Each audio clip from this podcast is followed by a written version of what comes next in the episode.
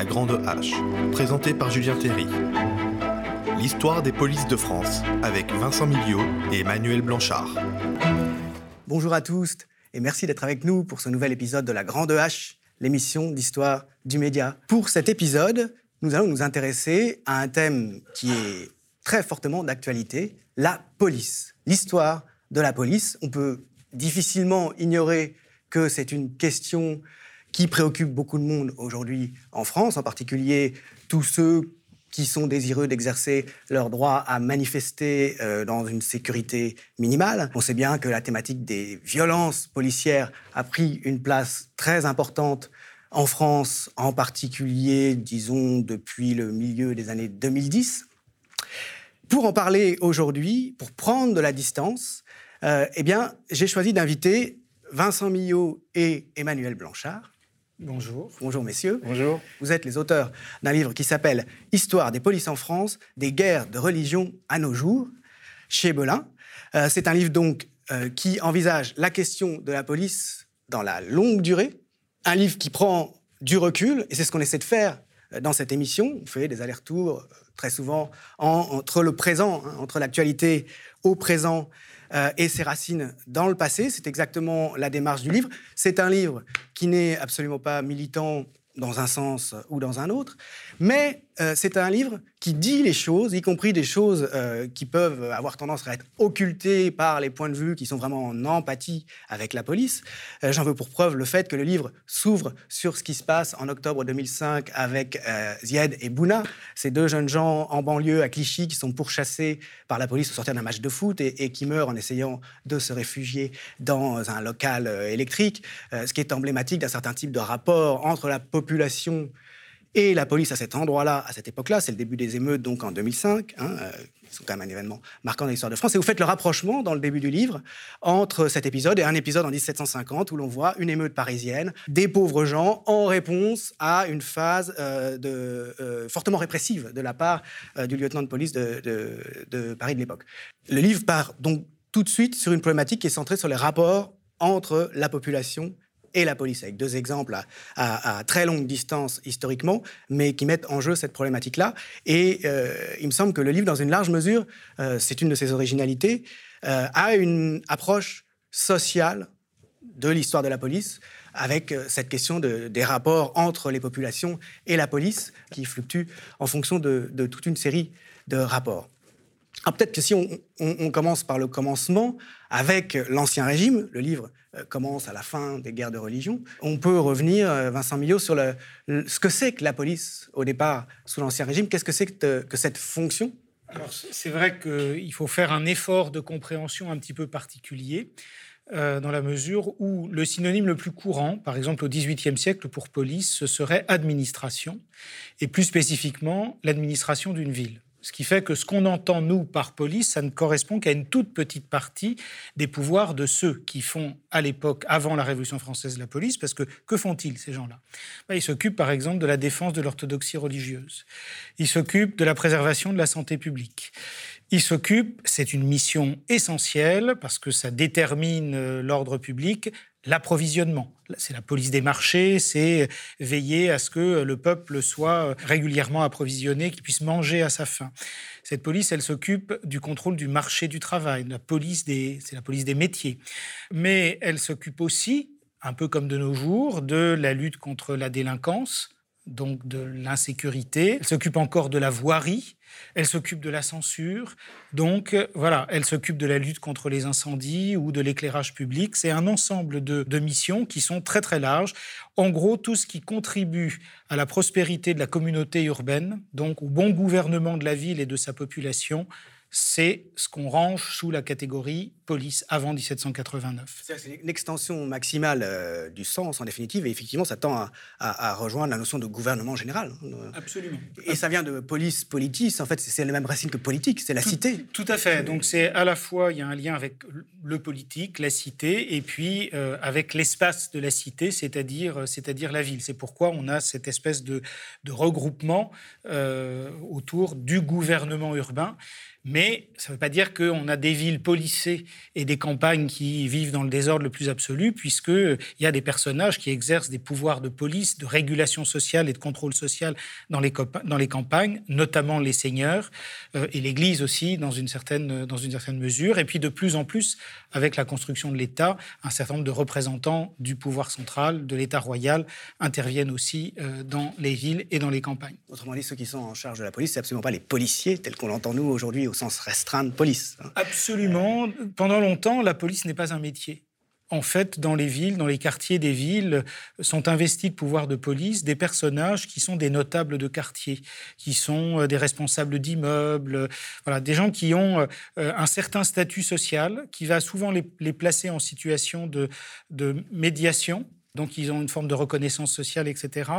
Et dans un certain nombre de cas, ces personnages occupent ces fonctions-là dans le cadre d'un cursus qui les conduit vers les charges municipales par exemple. auxquels on fait confiance, qui sont issus de la communauté, euh, et qui ont une certaine euh, éminence dans la communauté. Voilà, donc ça, n'est pas une police. Pendant longtemps, la police n'est pas une affaire de professionnels, c'est plutôt une affaire de notables euh, enracinés dans des, réseaux de voisinage, des réseaux de, de relations liés, liés au quartier, à la paroisse, etc.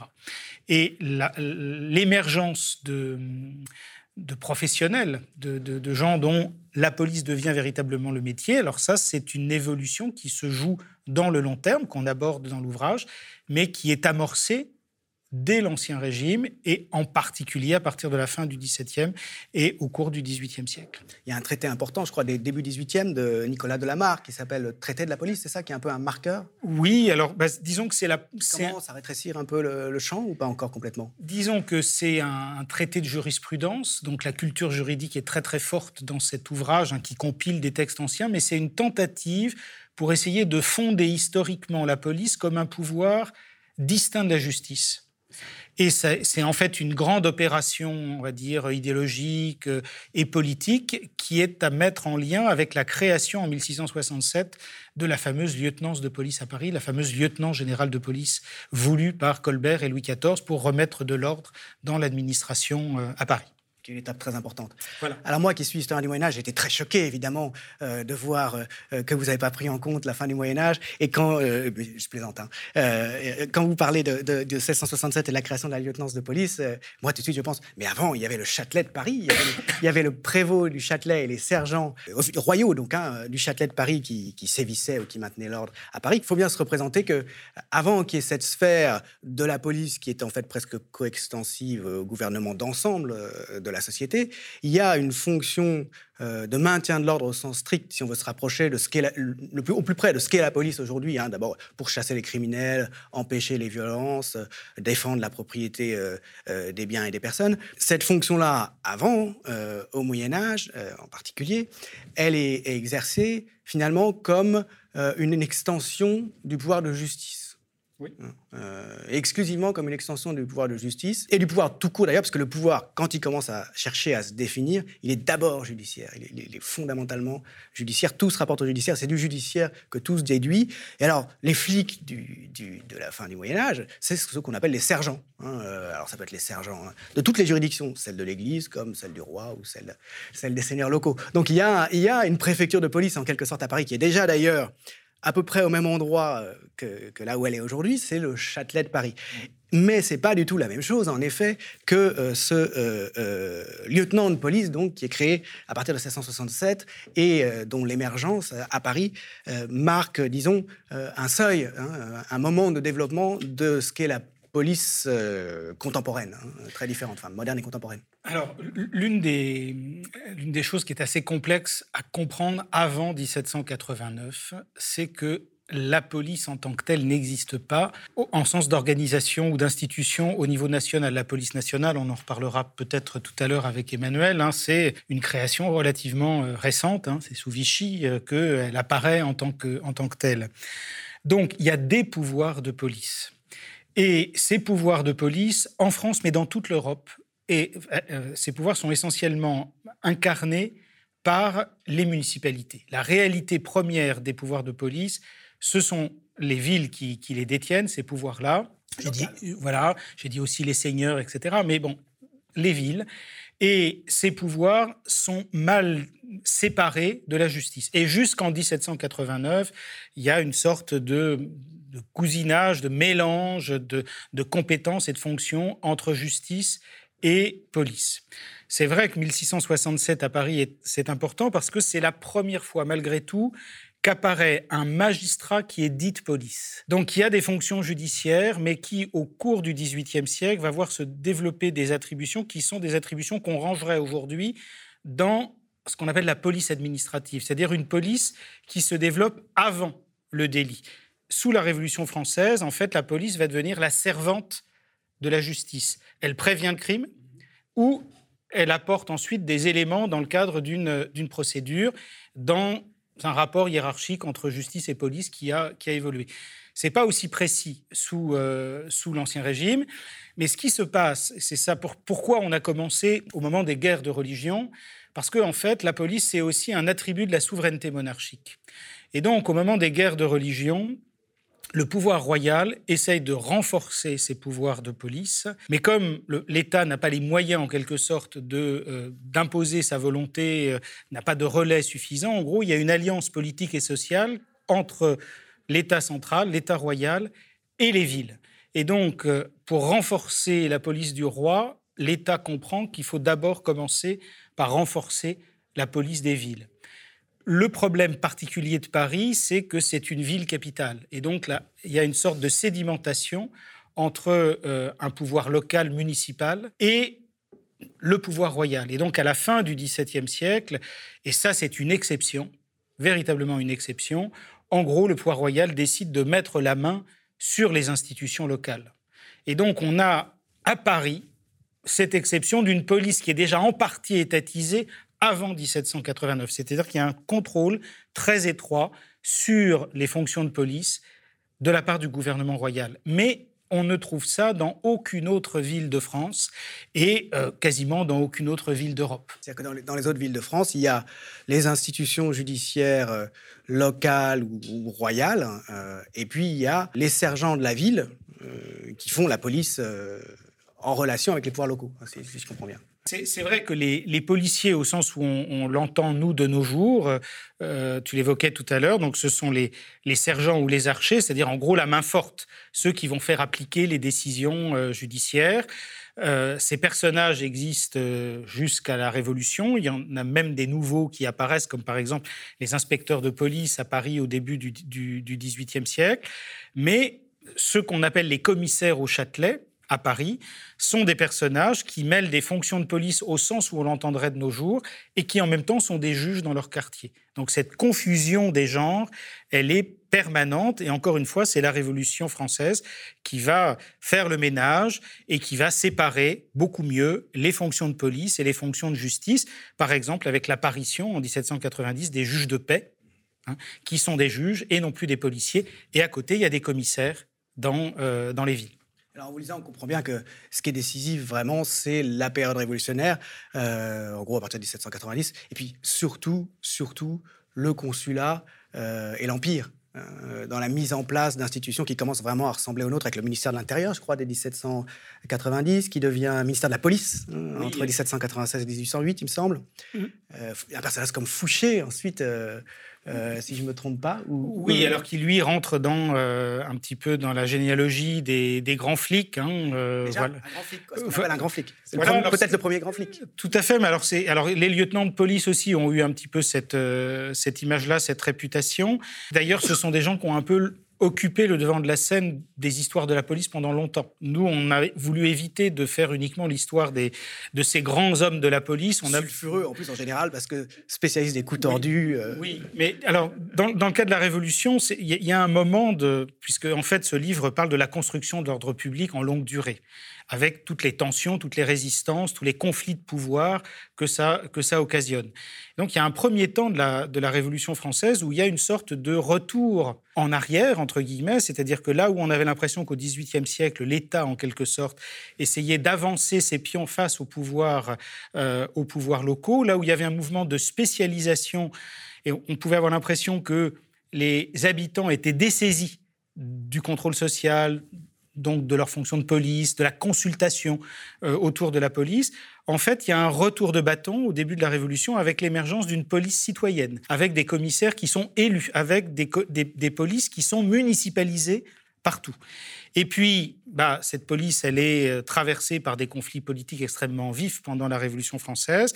Et donc, à partir du directoire, donc au milieu des années 1790, on a euh, un retour vers euh, des formes de contrôle étatique beaucoup plus fort, avec une professionnalisation, avec des gens qui vont être désignés par l'État des gens qui deviennent des fonctionnaires et qui ne sont pas élus par les citoyens pour exercer ces fonctions de police.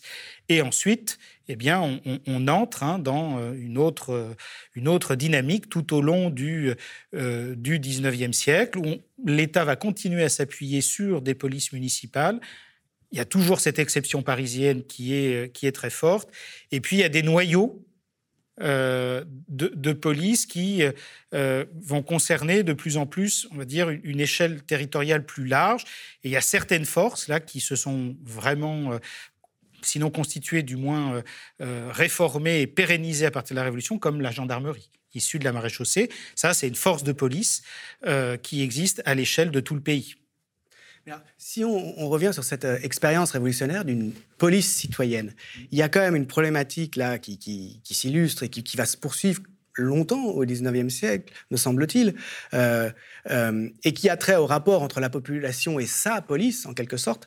la question de, la police qui rend un service à la population, ça fait, et finalement, la population pourrait elle-même, d'une certaine façon, assurer sa police. En tout cas, ça, ça va à l'encontre du, clivage entre État et société, État et, population, tout au long du 19e siècle avec la garde nationale, dont vous parlez à plusieurs reprises, qui est une forme euh, d'armement citoyen, enfin le, fait pour des citoyens d'être armés et d'assurer eux-mêmes la protection. Mm-hmm. Pas vraiment contrôlée par l'État, en tout cas pas directement, euh, avec du jeu. Euh, c'est quelque chose dont les pouvoirs d'État vont venir à bout assez tard. Oui, bah, sous la, après la Deuxième République. Euh, voilà, alors.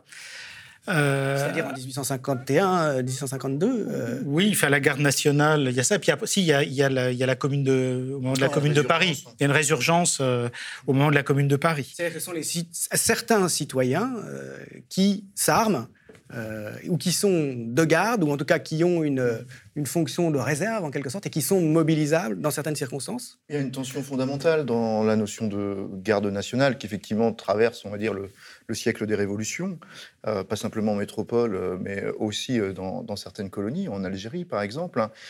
c'est la tension entre un peuple en armes qui serait un peuple révolutionnaire et au contraire une conception de l'ordre issue de l'Ancien Régime où ce sont les notabilités, les propriétaires qui ont un droit aux armes et donc sont chargés de maintenir l'ordre.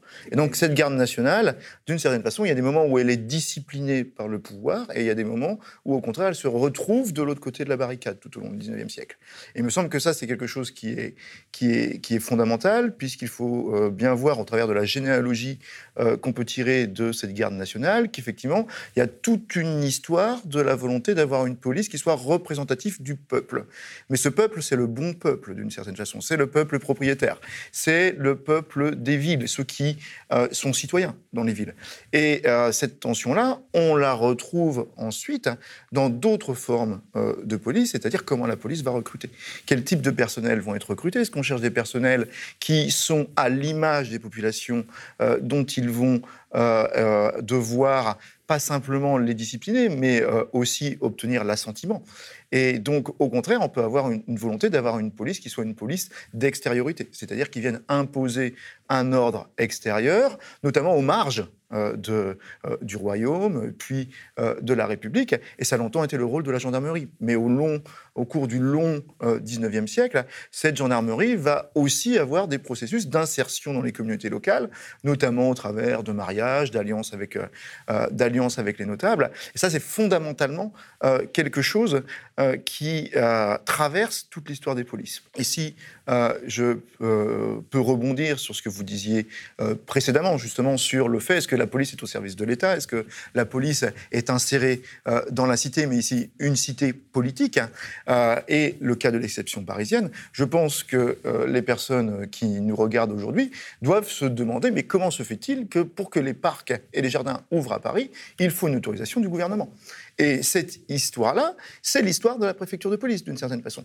Aujourd'hui, la maire de Paris n'a toujours pas les mêmes pouvoirs de police hein, que l'ensemble des maires du territoire. Pour qu'une plage ouvre dans le Morbihan, euh, c'est le maire du Morbihan qui a les pouvoirs de police de dire j'ouvre ou je ferme la, la, plage. Euh, le préfet a juste un pouvoir de contrôle de euh, ces pouvoirs de police hein, du, du, du maire. La maire de Paris, aujourd'hui, n'a toujours pas l'ensemble des pouvoirs de police. Et si elle veut euh, ouvrir euh, un parc, un jardin, si elle veut intervenir sur les questions de circulation, elle doit avoir une autorisation de la préfecture de police. Et la préfecture de police, c'est l'incarnation de l'État. Le, préfet de police, certes, il peut s'autonomiser à certains moments du ministère de l'Intérieur, mais dans ses fonctions parisiennes, c'est l'incarnation de l'État. Parce que Paris est une exception en France et, voilà, et représente euh, un lieu absolument stratégique au plan politique. Et ce qui renvoie à une histoire française des polices qui n'est pas tout à fait la même histoire des polices que celle qu'on va retrouver dans d'autres pays européens. C'est-à-dire euh, des polices qui sont avant tout, même s'il faut bien sûr nuancer selon les époques, selon les lieux, l'émanation du pouvoir central. Le rôle premier est de, euh, à partir du 19e siècle et plus encore à partir de l'étatisation euh, de 1941, le rôle premier est de maintenir l'ordre républicain, l'ordre étatique et euh, d'une certaine façon de protéger le pouvoir. Et donc ce pouvoir, il se protège bien sûr avant tout à Paris, mais il s'incarne aussi dans, dans les autres villes euh, du royaume, de la République, des différents, euh, des différents régimes. Et il y a une forme de centralité étatique dans euh, les polices françaises qu'on ne retrouve pas dans d'autres pays. Alors attention, ça ne veut pas dire que selon les époques, selon les lieux, il n'y a pas aussi des émanations locales. Mais si on veut faire du comparatisme à grands traits, il est important d'avoir cela en tête, puisque notamment, ça explique aussi la centralité du maintien de l'ordre dans les fonctions de police en France. Sur la question du peuple en armes, en fait, c'est une question très ancienne, puisque euh, au XVIe siècle, euh, il y a des systèmes de milices dans les campagnes, qui sont notamment dans les provinces périphériques, qui sont susceptibles d'être mobilisés comme supplétifs des troupes royales lorsqu'il y a des menaces d'invasion, euh, lorsqu'il y a des, pillards. Euh, bon, il y a un certain nombre de troubles importants euh, à l'ordre public. Cette tradition d'une mobilisation des, milices, et notamment des communes dans les, dans les campagnes, elle perdure sans doute jusqu'à la Révolution. Et elle suscite des débats, on en a des traces dans, les archives, parce que euh, on a besoin à certains moments de ce peuple en armes, mais il y a une question permanente qui est jusqu'où est-il bon d'armer le peuple? Et il est évident que le petit peuple risque de faire un mauvais usage euh, de ses armes lorsqu'il s'assemble, etc.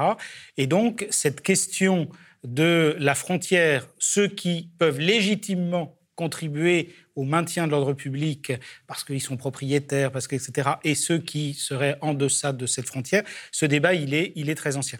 En fait, il y a une interdiction du port d'armes quand on n'est pas noble dans euh, la France d'Ancien Régime qui est très largement non respectés. Ah Ce qui fait que euh, on a comme ça des campagnes de récupération, de désarmement euh, en France encore au XVIIIe siècle. Et quand on regarde ce qu'on récupère comme armes dans les, dans les paroisses où euh, on passe pour ça, les, les, inventaires sont assez, assez impressionnants. Et c'est vrai que la question ensuite de la création d'une garde nationale pose la question de la citoyenneté. Parce que ce sont au départ les citoyens actifs, c'est-à-dire ceux qui payent un certain niveau d'impôt, qui ont le droit, qui ont déjà les moyens pour s'équiper et qui ont le droit de contribuer à, la défense de l'ordre public à travers euh, donc cette organisation en garde nationale. Et quand la citoyenneté, voilà, et quand la citoyenneté, l'autodéfense, voilà. Cette question de la place du droit aux armes dans la conception du citoyen, il est très important que les personnes qui nous écoutent l'aient en tête, parce que d'une certaine façon, aujourd'hui, encore une fois, si on fait du comparatisme à grands traits, on a tendance à euh, singulariser, exotiser la situation aux États-Unis, où ce lien justement euh, entre être citoyen, c'est avoir accès aux armes, est toujours très prégnant à l'époque contemporaine. Le peuple français est un peuple qui a été désarmé, mais il a été désarmé dans le temps long, avec de, avec de nombreuses oppositions à ce désarmement. Et encore une fois, le détour par les colonies permet de véritablement comprendre que tout au long du 19e siècle et encore dans le premier 20e siècle, hein, le droit aux armes fait partie intégrante de la conception citoyenne. Il y a Aux colonies. Fournier là-dessus, me semble-t-il. Éric Fournier a fait un, livre sur ce désarmement progressif. Oui. De la euh, dans le livre d'Éric Fournier, en plus, il y a la question du désarmement des manifestants, l'autodésarmement des, euh, des, voilà, c'est pas simplement la question du, du de la défense de la police, voilà, du, citoyen. Il y a ça renvoie à deux choses différentes. La première chose, c'est cette idée qu'aux colonies, euh, les habitants autochtones, qui vont être considérés comme indigènes du point de vue juridique, ne vont pas avoir droit aux armes, avec les mêmes résistances, bien sûr, que dans la France d'Ancien Régime. Ils n'ont pas droit aux armes, donc ils, en obtiennent clandestinement, et ce jeu, justement, de toujours désarmer, du fait de la peur de l'insurrection. En revanche, la conception de l'Européen, euh, du colon, son droit le plus éminent est un droit aux armes qui lui donne un droit de police d'une certaine façon. Un droit de police sur les personnes qui vivent sur ces terres, ou d'une certaine façon, un droit de police sur les personnes qui sont de l'autre côté, de la frontière coloniale ou ethno-raciale. Ça explique bien des choses pour les États-Unis, qui sont quand même une société post-coloniale, de gens qui descendent de colons, qui sont arrivés pour se défendre et qui ont dû se défendre, ou euh, attaquer, c'est comme on veut, euh, des indigènes. Enfin, cette tradition-là, euh, de ce point de vue-là, on a envie de, faire le parallèle. Alors, euh, effectivement, il y, a, toujours cette double traduction, parce que tradition, excusez-moi, cette double tradition. Il y a le fait qu'à partir du moment où on est dans une société de conquête, effectivement, le, euh, fait d'être le colon passe par le droit aux armes, mais aussi le fait que sur le temps long, euh, ces colons sont des personnes pour qui être quelqu'un, être quelqu'un de reconnu politiquement, passe par le, passe par le droit aux armes, quelle que soit la situation géographique. La situation postcoloniale prolonge cette conception de la citoyenneté. D'une certaine façon, elle va entraîner des conceptions de la citoyenneté qui sont dépassées dans les métropoles où, d'une certaine façon, on va peu à peu troquer le butin de vote contre le fusil, sauf qu'aux colonies, euh, le fusil reste beaucoup plus important que le bulletin de vote pendant euh, beaucoup plus longtemps. Et ça, c'est quelque chose qu'on retrouve effectivement aussi euh, dans le livre d'Éric Fournier dont vous parlez, dans le sens où ceux qui s'opposent politiquement ont longtemps considéré que s'opposer politiquement, c'est se donner le droit d'utiliser les armes. D'où, euh, à la fin du XIXe siècle et jusque dans euh, l'entre-deux-guerres, des manifestants qui ne descendent pas dans la rue les mains vides. Descendre dans la rue les mains vides, les mains vides, c'est être un mouton d'une certaine façon. Et donc cette tradition anarcho-syndicaliste, cette tradition euh, libertaire, qu'on va retrouver jusqu'en 1947-1948 en France. Les derniers moments où euh, des manifestants euh, sortent armés dans des grèves, dans des pas vraiment des manifestations, on est plus dans des phénomènes d'occupation, dans ces grèves très dures de 1947 et 1948. Très lourdement réprimées. Voilà, qui sont très lourdement réprimées. L'armée utilise, euh, on va dire que l'armée fait pouvoir de police et va jusqu'à utiliser des tanks qui occupent euh, certains euh, carreaux de mine, mais en face, il y a des manifestants issus cette fois d'une réactivation du droit aux armes par la résistance ah qui ressortent un certain nombre d'armes. Et c'est le dernier épisode, d'une certaine façon, où on a eu des manifestants qui ne sortent pas les mains vides. Bien sûr, il y a toujours des exceptions, euh, des euh, singularités, et ça c'est extrêmement important, notamment par rapport aux conceptions contemporaines, où pour justifier un certain caractère offensif, pour le dire simplement, euh, et peut-être de façon euphémisée, du maintien de l'ordre en France, il est souvent dit que les manifestants français sont particulièrement violents. Mais ces manifestants français, ils ont connu euh, ce processus de civilisation euh, décrit par Norbert Elias qui a fait que la monopolisation du droit aux armes s'est aussi retrouvée euh, très largement dans les formes d'opposition aujourd'hui. Les manifestants qui descendent dans la rue les, mains pleines descendent au mieux avec quelques boulons et quelques cailloux. Puis c'est pas quelque chose de général, de massif, c'est pas du tout une tradition au contraire. Mais finalement, cette comparaison avec, avec d'une part les espaces coloniaux, enfin c'est pas une comparaison d'ailleurs, cette histoire de la police dans les espaces coloniaux et la comparaison avec les États-Unis montre bien le, décalage finalement qui peut y avoir euh, entre l'Amérique du Nord et, la vieille Europe, du point de vue de la pacification dans le maintien de l'ordre. Enfin, un maintien de l'ordre, une société civile pacifiée, dépourvue d'armes, et du coup, un maintien de l'ordre qui se pacifie lui aussi euh, plus ou moins qui se démilitarise, en tout cas au cours d'une époque. On est peut-être parti dans l'autre sens maintenant euh, depuis quelque temps, je ne sais pas. Mais euh, il me semble que ce qui, se dégage de, ce que vous disiez, et c'est une problématique qui a tout au long du livre, c'est la tension entre police qui rend un service à, la population et qui la défend, et police qui défend le pouvoir éventuellement contre la population. Alors là, je, vais enchaîner tout de suite euh, euh, avant de, de, te donner la parole, mais euh, il n'y a, pas, plus tard qu'il y a quelques mois, on entendait un commandant de la CRS, un gradé d'Île-de-France, qui disait au micro de France Inter pour défendre les retraites des CRS Nous avons sauvé le gouvernement Macron, autant des Gilets jaunes, et ce n'était pas la première fois que nous, nous sauvions un, gouvernement récemment, des gouvernements récemment. quelle ingratitude on nous fait en nous assignant au même régime de retraite que les autres. Voilà, il y a ce sentiment même apparemment aujourd'hui pour en venir à la, période actuelle, mais ça renvoie à une problématique de long terme, que euh, la police, c'est aussi la défense de l'État éventuellement contre la population. En tout cas, s'il y a un trop grand décalage entre euh, le consentement ou l'absence de consentement d'un côté et l'action de l'État de l'autre, c'est là que la police devient euh, un acteur majeur. La notion de consentement est, est, centrale. Vous avez utilisé le, le, mot. Un gouvernement qui est euh, plus ou moins euh, illégitime, dans le sens où il est soutenu par des fractions de moins en moins grandes du corps social, est un gouvernement qui, bien sûr, dépend de plus en plus de sa police. Il dépend de plus en plus de sa police, dans le sens où, euh, effectivement, l'impossibilité de faire passer un certain nombre de conceptions de ce qu'est faire société, justement, autrement que par des tensions, des oppositions fortes, fait que ces oppositions doivent être contenues par la police. Et c'est ça qui donne effectivement un statut spécifique euh, euh, aux, policiers dans les sociétés contemporaines. C'est d'abord effectivement euh, le droit aux armes, c'est la, possibilité d'user de la force, mais c'est aussi le fait que c'est une institution qui soutient au sens quasiment architectural un gouvernement. Les gouvernements ne s'effondrent pas euh, de même. Les gouvernements, si on prend l'exemple de la quatrième République, et si on parle d'un régime et pas simplement d'un gouvernement, elle ne s'est pas effondrée toute seule, tout simplement parce que cette constitution aurait été mal fichue, qu'il y aurait eu trop d'instabilité euh, parlementaire. Cette, hein, voilà, cette quatrième euh, République et la transition vers la cinquième République en 1958, elle est liée avant tout au fait que les deux institutions de force, la police et l'armée ne sont plus loyales aux institutions de la 4 République, ne sont plus euh, loyales par rapport à ces derniers gouvernements de la 4 de la République. Et donc on a des institutions qui sont extrêmement euh, spécifiques. Si les enseignants ou euh, les soignants font défaut du point de vue du manque d'assentiment aux conceptions gouvernementales, cela ne met pas en péril le gouvernement.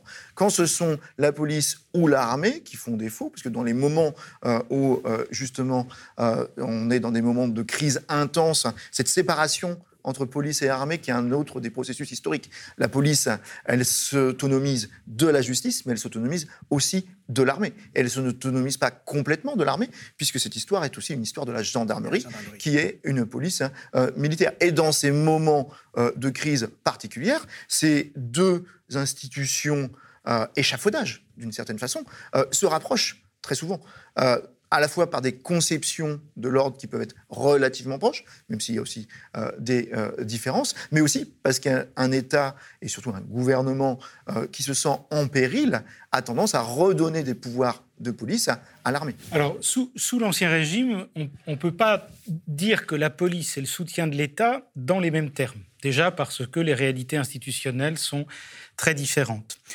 On est les formes de légitimation politique euh, du, pouvoir royal repose essentiellement sur ce qu'on va appeler du paternalisme.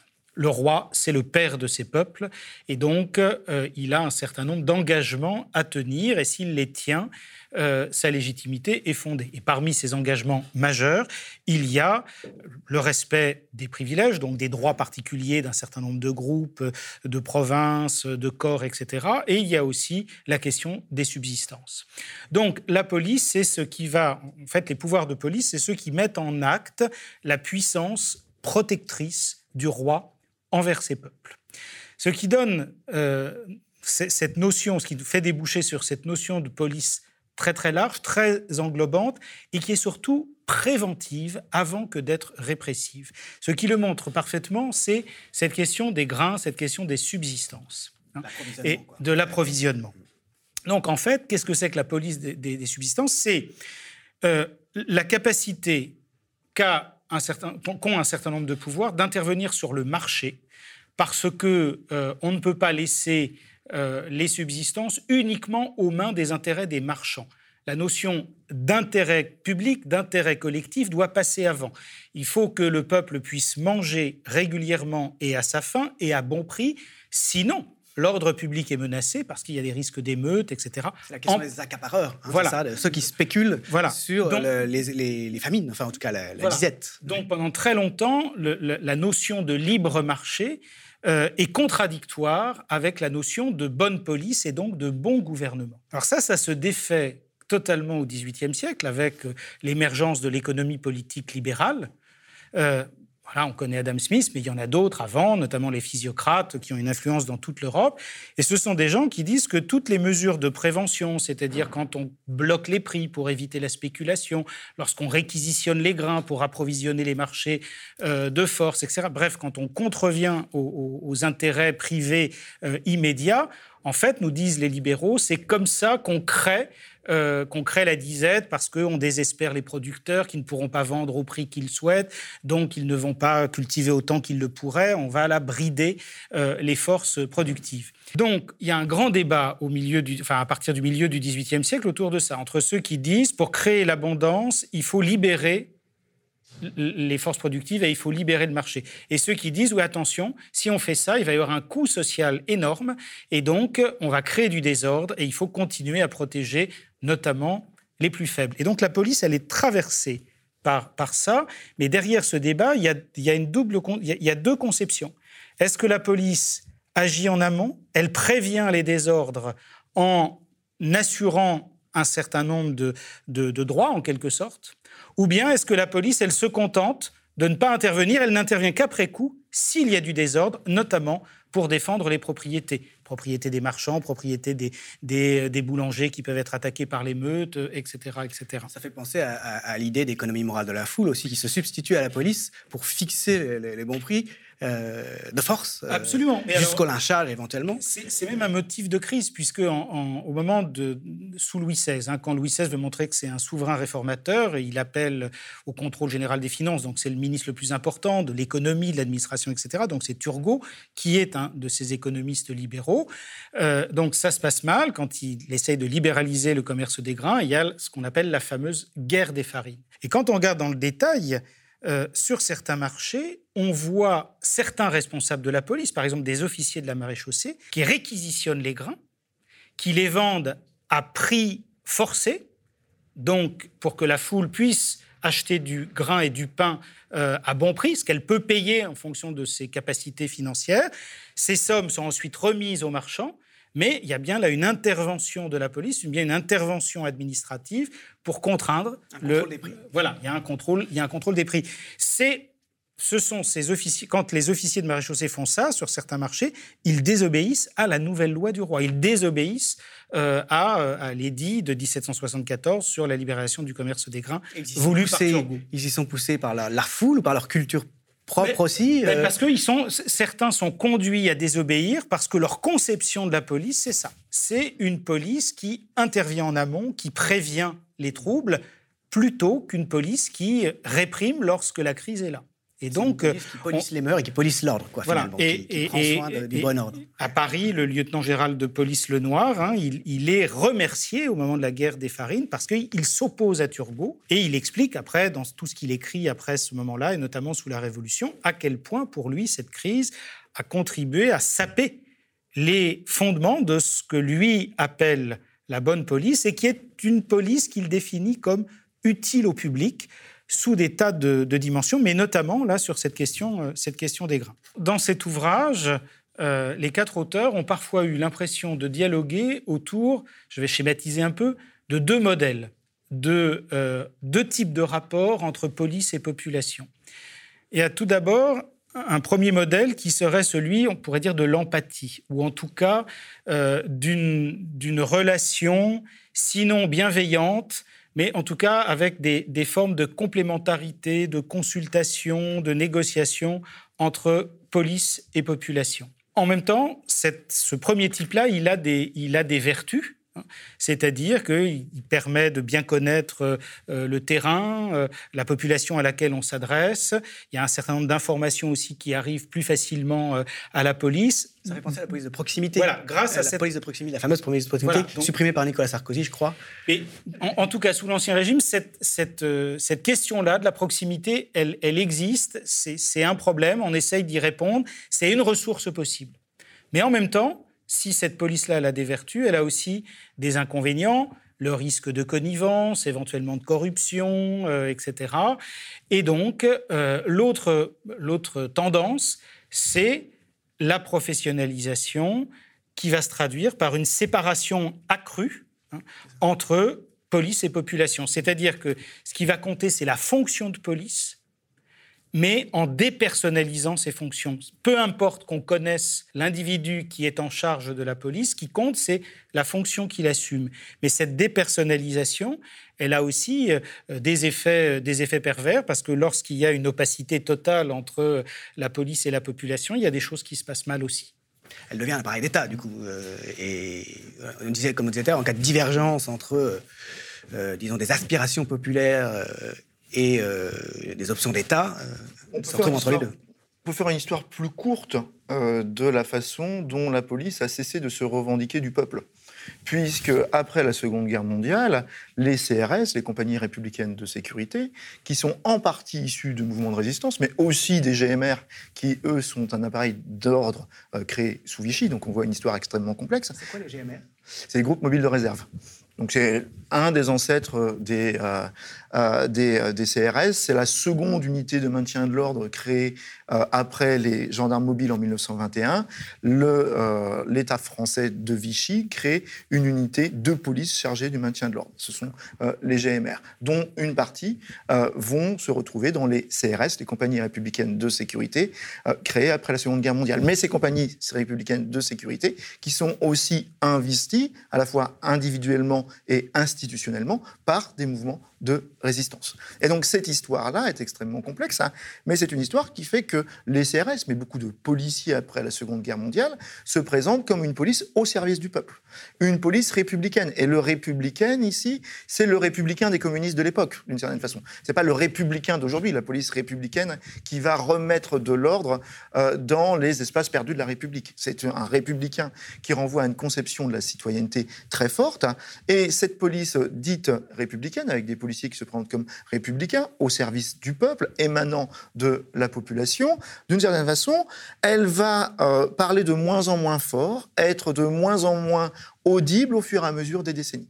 Au fur et à mesure des euh, décennies, d'une certaine façon, les syndicats de police, qui peuvent pendant très longtemps avoir eu un ancrage qui certes les a autonomisés pareil après la Seconde Guerre mondiale de la CGT et des grandes confédérations, mais partageaient des conceptions fortes avec les autres, euh, les autres syndicats et euh, le mouvement ouvrier euh, de façon plus large, même si les affrontements peuvent être très forts dans la rue, vont cesser de se revendiquer d'une police au service de la population. Ils vont cesser de le faire dans des mouvements qui sont liés à des moments de militarisation de la police, avec la guerre d'Algérie, la guerre d'indépendance algérienne, qui a des scènes métropolitaines euh, importantes et qui entraîne une milita- militarisation importante de la police et une police qui se réduit euh, de plus en plus à ses fonctions répressives, antiterroristes. Le terme est important et utilisé à l'époque dans la lutte contre le Front de libération nationale algérien. Et un autre moment euh, important, ce sont les années 1968.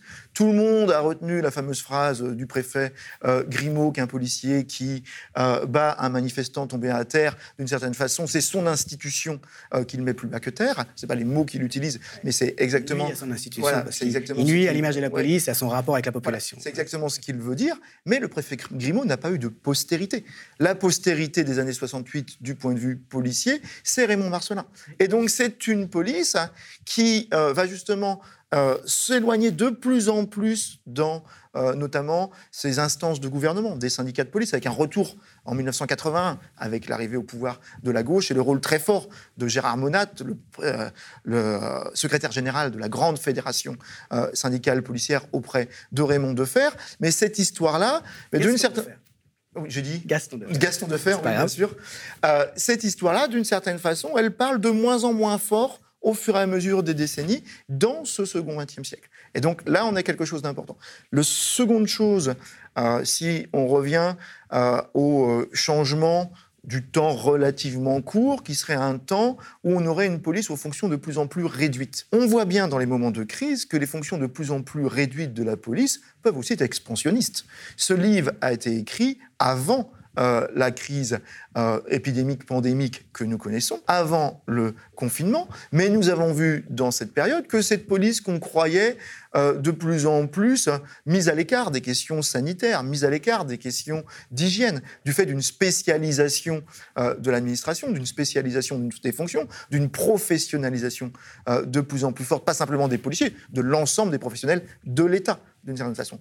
Bah, cette police reste l'instance qui, en dernier ressort, dans les moments de crise, en particulier quand le gouvernement n'a pas su prévenir, va être à nouveau investie de missions qui débordent très largement de ces missions de répression et de lutte contre, contre l'insécurité. Puisque, de fait, la lutte contre l'épidémie est passée par un confinement qui était un confinement policier et qui pouvait se justifier du point de vue sanitaire. Et on a donc des policiers qui euh, ont été investis de ce rôle, mais investis de ce rôle dans une tradition française. Mhm. C'est-à-dire une tradition française de, la répression et du contrôle. Et pas, pas, tellement, pas tellement du rapport de proximité et de la régulation euh, Exactement. Je donnerai juste un exemple. Pensons aux policiers du Kerala, cet État de l'Inde, cet État euh, dirigé par la gauche indienne euh, communiste, si on va, voilà, si on le dit simplement. C'est un État où il y a des agents de santé communautaire, par exemple. Et donc, il n'y a pas eu besoin de la police pour de, de, ce point de vue-là. Mais les policiers se sont aussi transformés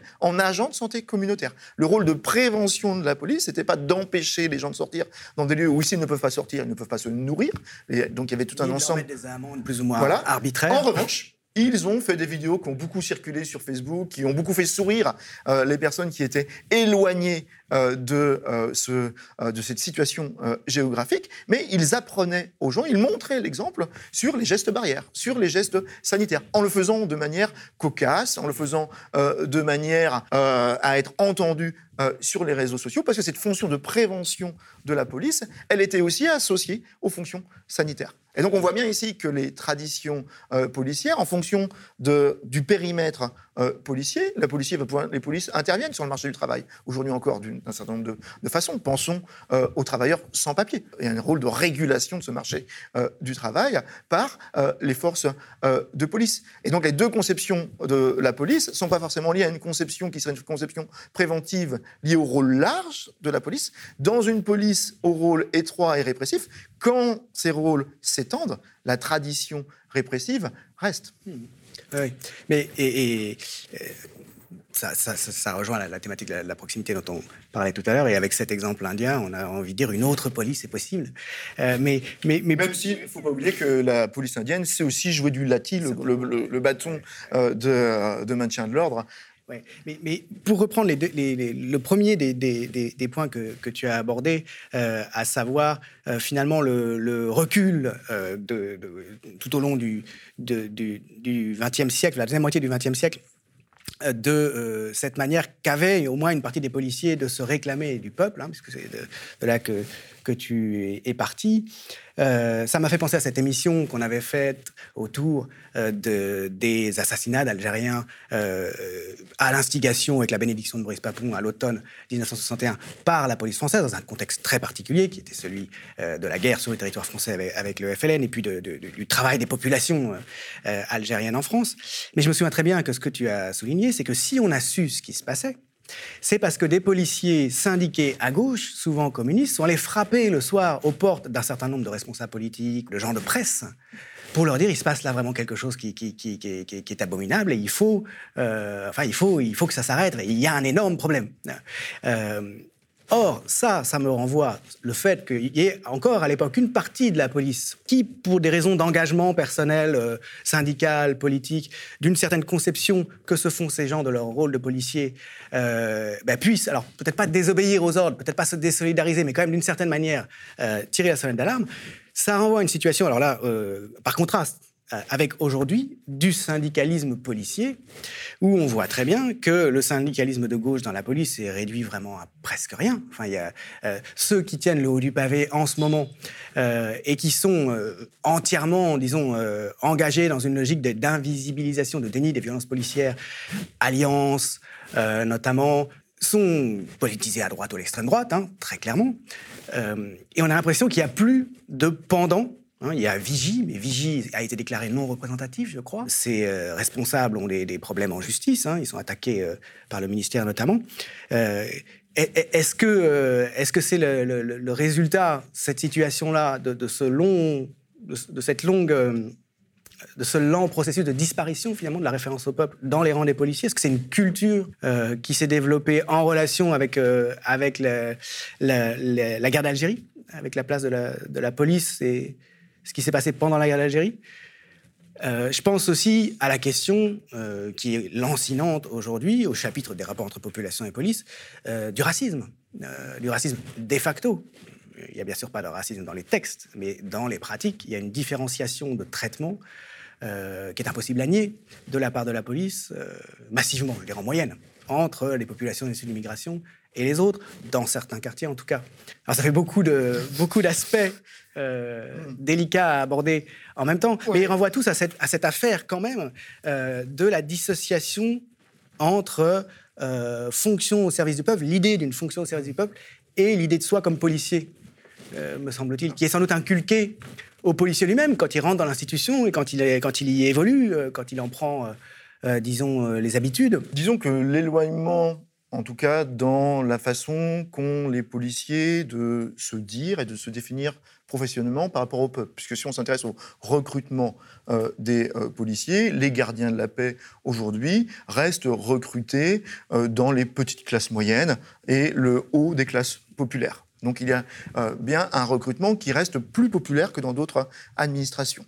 Mais ce recrutement plus populaire que dans d'autres administrations, il a lieu aujourd'hui dans une époque où la culture populaire euh, est de moins en moins imprégné d'une culture politique partagée qui avait ses dissensions, mais qui était la culture du mouvement ouvrier. Il ne s'agit pas de nier qu'une partie des ouvriers était politisée à droite, ça a très bien été montré par Xavier Vignat et euh, par, euh, par d'autres, mais il y avait une forme de bain culturel partagé qui faisait que faire partie d'une culture populaire, faire partie du peuple, amenait aussi des formes euh, de euh, façon de se dire, des formes de façon euh, de revendiquer, des formes d'appartenance hein, qui pouvaient être politiques. Donc ça, c'est l'histoire. classe, pour voilà. un gros mot? Sans doute des solidarités de classe, mais c'était pas forcément exprimé en ces termes-là par les policiers des années 50. Ils ne l'exprimaient pas dans ces termes, dans ces termes-là. Mais il y avait des formes de solidarité et des formes. Peut-être que le terme de fraternité finalement est plus important. En tout cas, il y avait plus des manières de se dire euh, de, de, de, cette manière-là. Et donc là, on a un mouvement qui a rencontré, donc ce mouvement euh, d'effacement d'un certain nombre de cultures euh, politiques, a rencontré un autre mouvement qui est le mouvement de la professionnalisation policière. Mais une professionnalisation policière qui a aussi été une judiciarisation des métiers de police. Autrement dit, la professionnalisation policière est passée par la réduction du périmètre policier à des fonctions qui sont des fonctions de maintien de l'ordre. Pour donner un exemple très, très prégnant aujourd'hui. Un policier euh, issu du monde ouvrier qui devient gardien de la paix, qu'est-ce qu'il veut faire au bout euh, de trois années où il va pouvoir commencer, à, sans doute, selon son classement, à choisir euh, ses, ses, unités et ses fonctions? Il va vouloir entrer dans une BAC. Parce que la BAC, aujourd'hui, incarne ce qu'est le métier de policier de terrain. être anticriminalité, hein, je rappelle. Être policier, c'est revenir à cette conception répressive de la flagrance, du flagrant délit euh, du gendarme et du voleur. un peu les cow-boys. Euh, euh, d'une certaine façon. Et ça passe par, effectivement, des présentations de soi qui peuvent être virilistes, offensives, effectivement, le terme cow-boy que vous, vous utilisez. Mais cette judiciarisation des métiers de police, effectivement, elle a pu être une attente d'un certain nombre de professionnels de la police, de syndicats, d'une manière à se faire reconnaître des compétences puisqu'on sait bien que les métiers qui sont des métiers du soin, les métiers qui sont des métiers euh, de l'intervention large, les métiers qui sont euh, des métiers de l'ancrage dans la population, sont des métiers qui sont faiblement reconnus et faiblement rémunérés. Or, les policiers avaient l'impression d'être la dernière roue du carrosse. Et ils disent, nous sommes les éboueurs de la société. On fait des entretiens avec différentes générations de policiers. C'est un terme qui revient euh, très souvent. Mais être éboueur de la société, ça ne donne pas des compétences spécifiques et ça ne donne pas des gratifications salariales euh, spécifiques. Et donc là, il y a, des, il y a congruence d'une certaine façon entre des attentes de reconnaissance professionnelle, des revendications syndicales et un État qui aussi, à partir des années 1970, à partir du moment où il perdait un peu le sens de sa main gauche et s'appuyait de plus en plus sur sa main droite, un État qui de plus en plus a une conception de l'intervention publique, qui était une conception de l'intervention publique où la question de l'ordre, la question de la répression devenait prégnante, tout simplement parce que là, ça rencontre une histoire longue. Il s'était défait d'autres types d'interventions. Pensons que cette histoire euh, que euh, Vincent a évoquée tout à l'heure, la guerre des farines, euh, le contrôle des prix, c'est une histoire longue de l'État français. Prix du pain a été réglementé jusqu'en 1980, jusqu'au début des années 1980 en France. Et on voit bien que c'est une histoire qui peut ressurgir. Encore une fois, euh, la période pandémique et de confinement que nous avons euh, connue a conduit l'État à réquisitionner un certain nombre euh, de biens fondamentaux. Et il est évident que si les ruptures d'approvisionnement alimentaire qui ont été rencontrées au début du confinement avaient été s'était accentué. Au fur et à mesure des semaines, bah, il y aurait eu réquisition et réglementation d'autres biens, pas simplement des masques et euh, des euh, euh, et d'un certain nombre d'un certain nombre de d'outils médicaux. Le mmh. terme est, mal, mal, choisi. Et là, il euh, faut bien voir que la police, elle n'évolue pas seule. Elle évolue euh, en lien avec des conceptions du gouvernement. Mmh. les conceptions du gouvernement ont changé, donc la police a changé. Et donc les policiers qui sont recrutés, ils se fondent dans ces, dans ces conceptions et d'une certaine façon, ils ont euh, tendance à les accentuer parce qu'ils veulent être valorisés dans leur travail. Et donc ce sont les conceptions valorisées et dans leur mot du quotidien, c'est nous ne sommes pas des assistantes sociales. Alors qu'avant que les fonctions d'assistante sociale n'existent, puisque là aussi on a affaire à une professionnalisation euh, d'une profession féminine qui renvoie à la fin du 19e siècle euh, jusqu'à nos jours, les policiers n'étaient certes pas des assistantes sociales, mais ils étaient là aussi pour signaler euh, des ménages en détresse alimentaire, par exemple. Ils étaient là aussi pour signaler un commerçant qui, justement, abuserait en termes de prix. Et il faut penser que cette conception du contrôle des marchés, c'est une histoire qui s'est pas défaite au XVIIIe ou au XIXe siècle.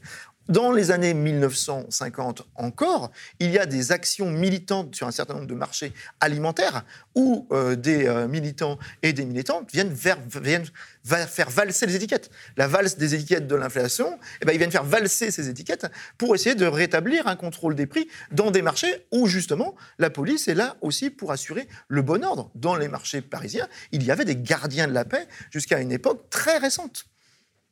Et donc, voilà, il est important euh, de ne jamais trop autonomiser euh, la police. La police, aujourd'hui comme hier, et c'est en, ça que euh, la longue durée est, extrêmement importante, elle est liée à des conceptions du, bon gouvernement. Et le policier, au quotidien, sur le terrain, il apporte très peu de représentations qui lui sont propres. Il accentue, en fonction de ses préférences idéologiques, un certain nombre de traits mais qui sont des traits d'un gouvernement plus général. Si la police française contrôle plus euh, puisque vous avez fait référence euh, à des pratiques euh, racistes ou en tout cas de profilage ethno-racial de, de, la population. Le contrôle au faciès, qui a été démontré par des chercheurs au CNRS, nos collègues notamment Fabien Jobard et René Lévy, c'est pas simplement parce que la police serait autonome sur le terrain c'est parce que nous vivons dans une société où un certain nombre de discriminations s'accrochent à ces traits euh, ethno-raciaux, pas simplement dans le domaine de la police. Si on s'intéresse à l'accès aux soins, si on s'intéresse aux rémunérations, on va retrouver euh, ces, euh, ces, différences. Alors après, le débat, c'est de savoir à quelle logique elles se rattachent, mais ce n'est pas notre, notre débat du jour. Et en revanche, ce qu'il est important d'avoir en tête, c'est que se focaliser sur la police et sur ses excès les excès de la force, les violences euh, policières, c'est bien souvent euh, oublié qu'elle n'est euh, qu'un des instruments du gouvernement. Et dernier point, ce qui a radicalisé d'une certaine façon, alors le terme aujourd'hui est difficile à, utiliser, mais ce qui a accentué les traits répressifs de la police française ces dernières décennies, c'est notamment les conceptions des ministères, des ministres de l'Intérieur eux-mêmes. Aujourd'hui, le ministre de l'Intérieur, tout le monde dit, c'est le premier fric de France. Est-ce que le ministre de l'Éducation est le premier prof de France? Non, le ministre de l'Éducation, il est plutôt le représentant d'une administration managériale qui essaie d'aller à l'encontre d'un certain nombre de conceptions du métier, de représentation des enseignants. Euh, au contraire, le euh, ministre de l'Intérieur a tendance à considérer que s'il va à l'encontre euh, des logiques professionnelles portées par les policiers eux-mêmes, sachant qu'elles sont plurielles, hein, euh, il y a tellement de polices différentes à la fois du point de vue des métiers et des institutions, mais en tout cas, ce sont des ministres qui sont beaucoup plus précautionneux dans leur manière de bousculer d'une certaine façon les conceptions de l'ordre des policiers eux-mêmes, pas simplement parce qu'ils en ont peur, mais aussi parce que ces conceptions de l'ordre sont de fait portées au plus haut niveau, de l'État depuis, on va dire, la fin des années 1970. Moi, je voudrais revenir sur euh, la crise et la, crise épidémique comme, euh, euh laboratoire, comme accélérateur d'un certain nombre de transformations. Sous l'Ancien Régime et au XVIIIe siècle, la dernière grande crise, c'est la fameuse peste de Marseille de 1720. Cette peste de Marseille, elle a été étudiée sous l'angle de, de, la police parce qu'elle donne naissance à une police de la peste tout à fait originale. Et cette police de la peste, elle repose sur une militarisation totale de l'ordre public hein, pour mettre en place un système de contrôle des mobilités de quarantaine qui est ce qui va permettre d'éviter la, la propagation de l'épidémie dans tout le royaume. Elle va rester cantonnée dans le quart sud-est du, royaume. Il y a une militarisation totale de l'ordre public. Il y a une prolifération euh, de, nouvelles fonctions de police, il y a des nouveaux acteurs, il y a un gonflement des effectifs, il y a des personnages nouveaux qui, apparaissent, et notamment des, des, professionnels à Marseille, des officiers de police qui n'ont plus rien à voir avec les formes bourgeoises de la police. Et c'est une expérimentation qui dure très peu de temps, puisqu'ensuite, bah, la ville va vouloir recontrôler euh, les rouages policiers de la ville. Bourgeois, c'est les formes municipales, en fait, hein, au, sens, au sens d'ancien régime du mot bourgeois. Voilà, tout, tout à fait. Donc euh, là, on, voit bien qu'il se passe quelque chose, mais le retentissement, il, il est à l'échelle du royaume. Parce que dans toutes les villes, on met en place des dispositifs de contrôle pour la circulation des personnes et pour la circulation des marchandises. Donc c'est la quarantaine au sens, au sens large. Mais quand on se projette quelques années après la peste, on s'aperçoit qu'on oublie la logique sanitaire, mais qu'on garde les dispositifs de contrôle de la mobilité, notamment des personnes.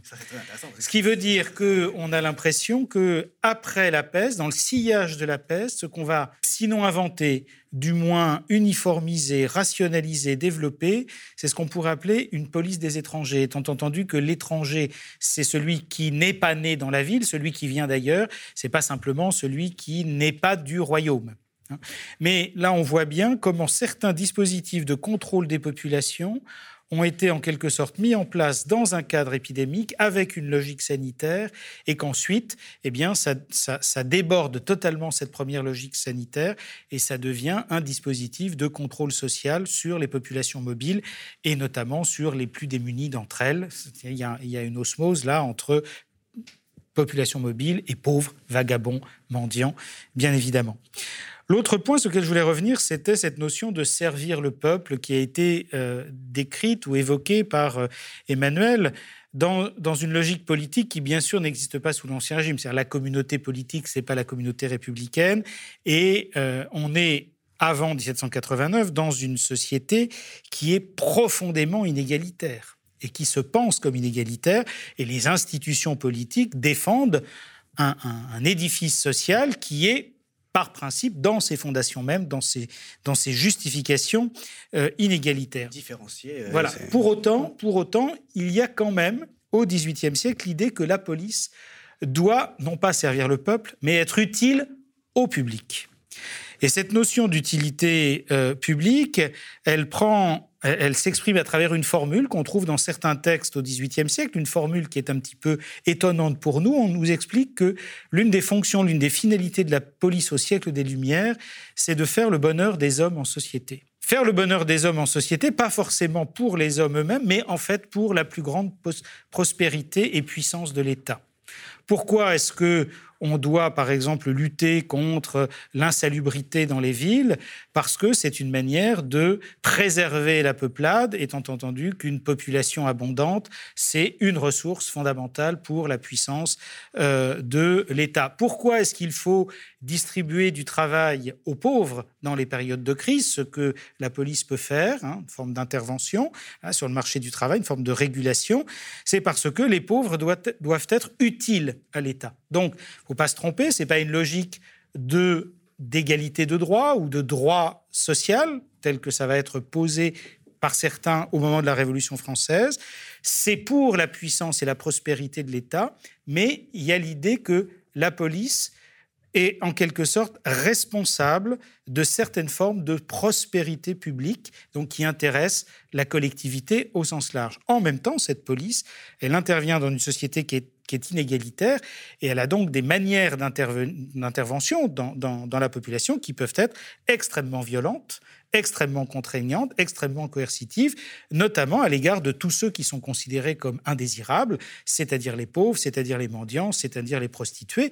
Et là, ces gens-là sont retranchés de manière extrêmement sévère, sont enfermés, contrôlés par une police qui fonctionne en dehors d'un état de droit tel que nous le concevons nous, c'est-à-dire qu'un pauvre n'a structurellement, avant 1789, pas les mêmes droits qu'un bourgeois ou un noble, bien évidemment. Ça, bon, ce que vous dites, c'était une caractéristique d'ancien régime. Ça rejoint ce que disait Emmanuel, à savoir la police reflète finalement euh, le bain dans lequel elle se trouve et qui la produit.